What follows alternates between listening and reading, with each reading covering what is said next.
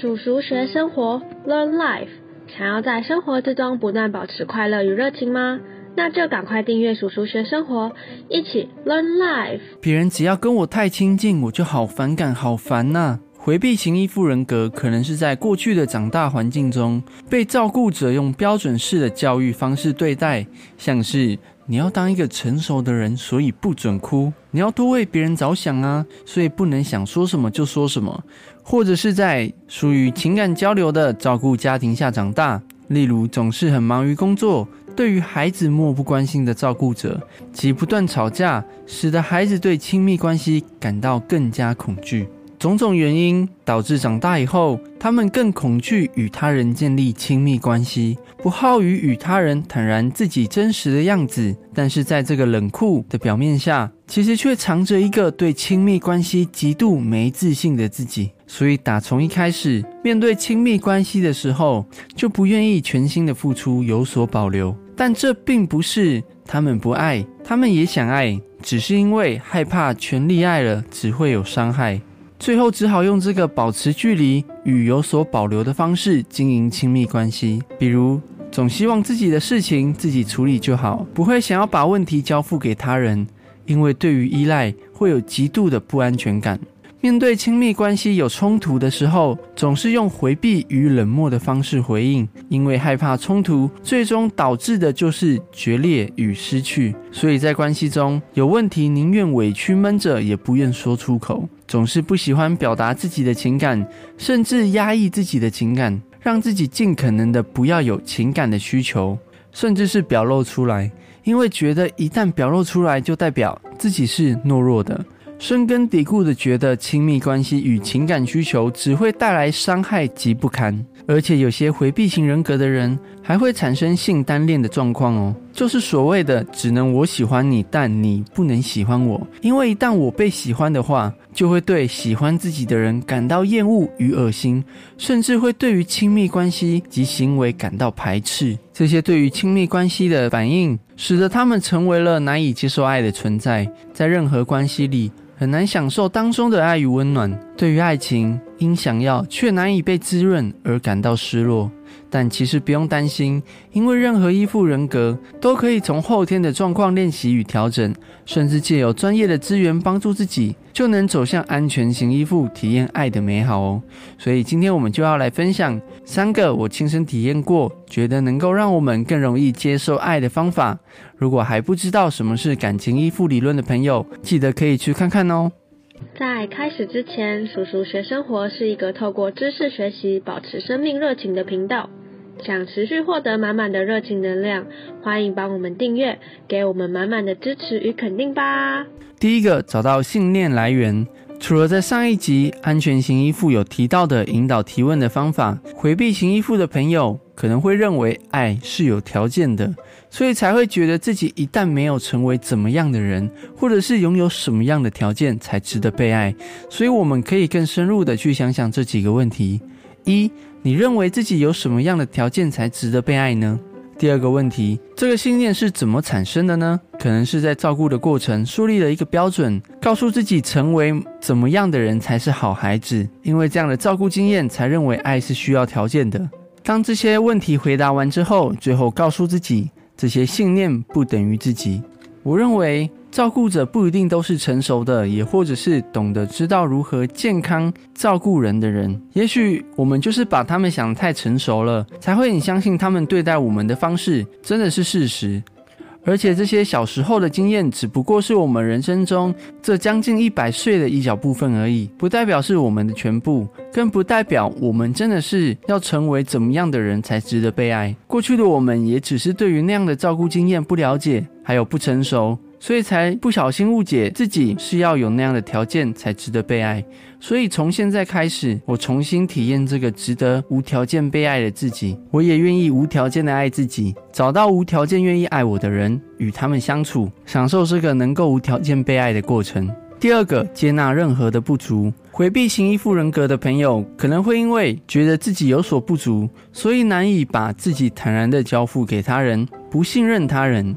原因就是因为觉得这样有所不堪的自己不值得被爱，但是我认为并不是觉得别人不会接纳这样的自己，而是我们自己无法接纳这样的自己。只有自己觉得自己丑陋的人，才会刻意的伪装自己，不让别人看见。是自己认为自己因为有某些的不足，所以是不值得被爱的存在，才会觉得别人应该也要这样想。像是没有足够的存款，没有与他人一样的自信，没有十足的想法等等。所以在亲密关系中学习交付与信任，首先我们一定要先从接纳自己开始。我认为人本来就不可能完美，人与人生本来就是一个从不完美中不断学习更好的过程。所以老天赋予我们学习能力，就是要让我们有能力体验这个不断变得更好的自己。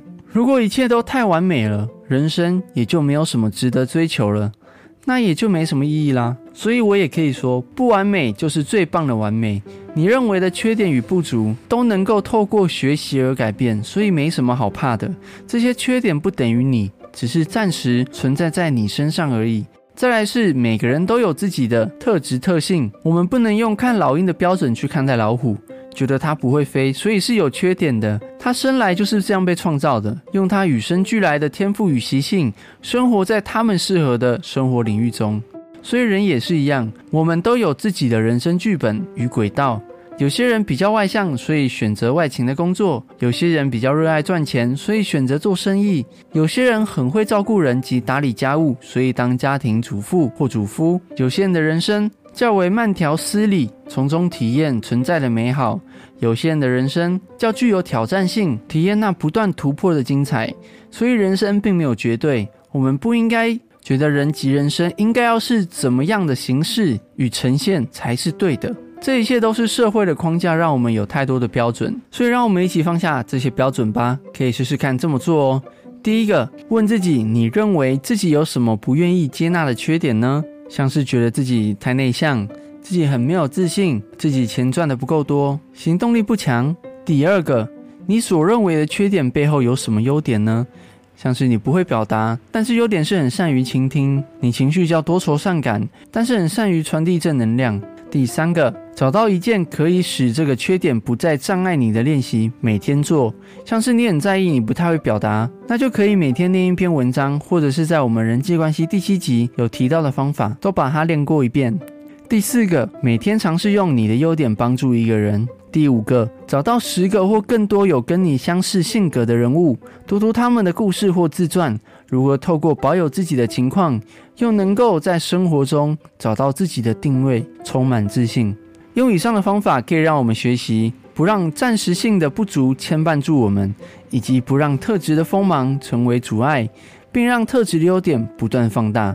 所以，并没有不好的人，只有不懂得使用这独一无二的自己的人。从现在开始，好好的认识自己，并且发挥自己的独特性，接纳自己特别的存在吧。第三个，交付自身需求。回避型依附的人会不敢接纳自己是有情感需求的，可能是对于把自己的问题交付给他人，会感到极度没安全感及排斥。这也许是长期下来觉得人要靠自己。把自己的问题交付给他人只会受伤等等的信念与习惯所导致的，所以可以先做自我提问，最后再让自己尝试一点一滴的把自己交付给他人，学习与他人合作来满足自身的问题。我们可以这么做：第一个，先问自己一个问题：当我要交付自己的需求给他人的时候，会有什么感觉呢？是没自信吗？麻烦吗？批判吗？第二个问题，这感觉的背后有什么想法吗？像是我觉得我不准请别人帮忙，再累也不行，或者是别人都不值得信任，他们只会搞砸问题。第三个，这个想法是什么经验产生的呢？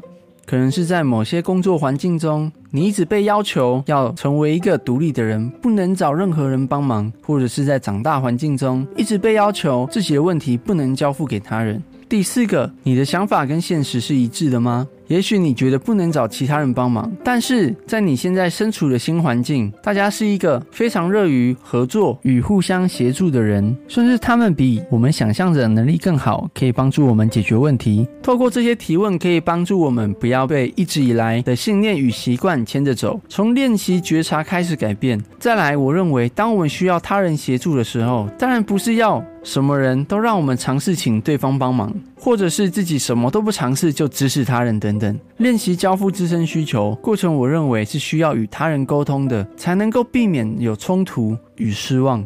所以，当我们有自身需求需要帮忙的时候，甚至在亲密关系中，我们可以试着这么做哦。第一个，写下自己需要他人帮忙的需求为何，把这些问题清楚写下来，再与对方表达。可能是在亲密关系中，自己会感受到对方不在乎自己感受，长期下来感到委屈，希望对方可以在相处中多在乎自己一点。透过写下来。我们可以更清楚知道自己到底需要什么，提出要求的时候不会不清不楚的，甚至让对方误会。第二个，沟通过程中不带批判的理解对方是否有能力或意愿协助你，像是也许彼此是远距离，没有办法时常见面，或工作忙碌的关系没办法给予陪伴。但是哪怕是这样，对方却也依然很愿意。找到方法让彼此可以持续联系关系，所以并不是对方不在乎自己。第三个，寻求共识，分享出自身的感受与需求，但不是带批判的语气，只是单纯分享出感受，理解对方的想法，从中找到解决的办法。所以害怕付出会受伤，其实只不过是我们不懂得健康的交付。当能够用成熟的方式与他人合作，交付自己的问题，会发现交付过程。更能够体验不一样的情感关系，也能够不相愿的交付给错误的人哦。以上的问题是可以让我们能够先知道对方是否是真的有意愿的，即如果是有意愿的，只是有所难处，我们就可以不会有错误的期待，甚至依然能够感受到对方的心意。以上就是我亲身体验过，觉得蛮有用的方法，希望能够帮助到大家拥有接受爱的体质，从回避型依附走向能够体验亲密关系幸福的安全型依附哦。最后，如果想要了解更多关于依附类型的主题，欢迎看看我们在瀑布新出的电子书，里面有四种依附人格的互动习惯与对亲密关系的信念。书中会透过四则故事，帮助读者们更容易对号入座，并且里面有七大方法、三十多种小练习，帮助我们走向安全型依附。有兴趣的朋友，欢迎可以到说明栏的网站，先做免费的试看哦。叔叔学生活邀请大家给我们支持与鼓励，因为你们的支持也是我们不断创作的动力，让我们不断传递更多生命的热情给大家。在此感恩大家的协助与帮忙，大家一起活出对生命的热情吧！感恩大家收听楚楚学生活。如果今天的分享有帮助到你的话，欢迎帮我们按个喜欢及订阅哦。我是阿奇，大家下次见，拜拜。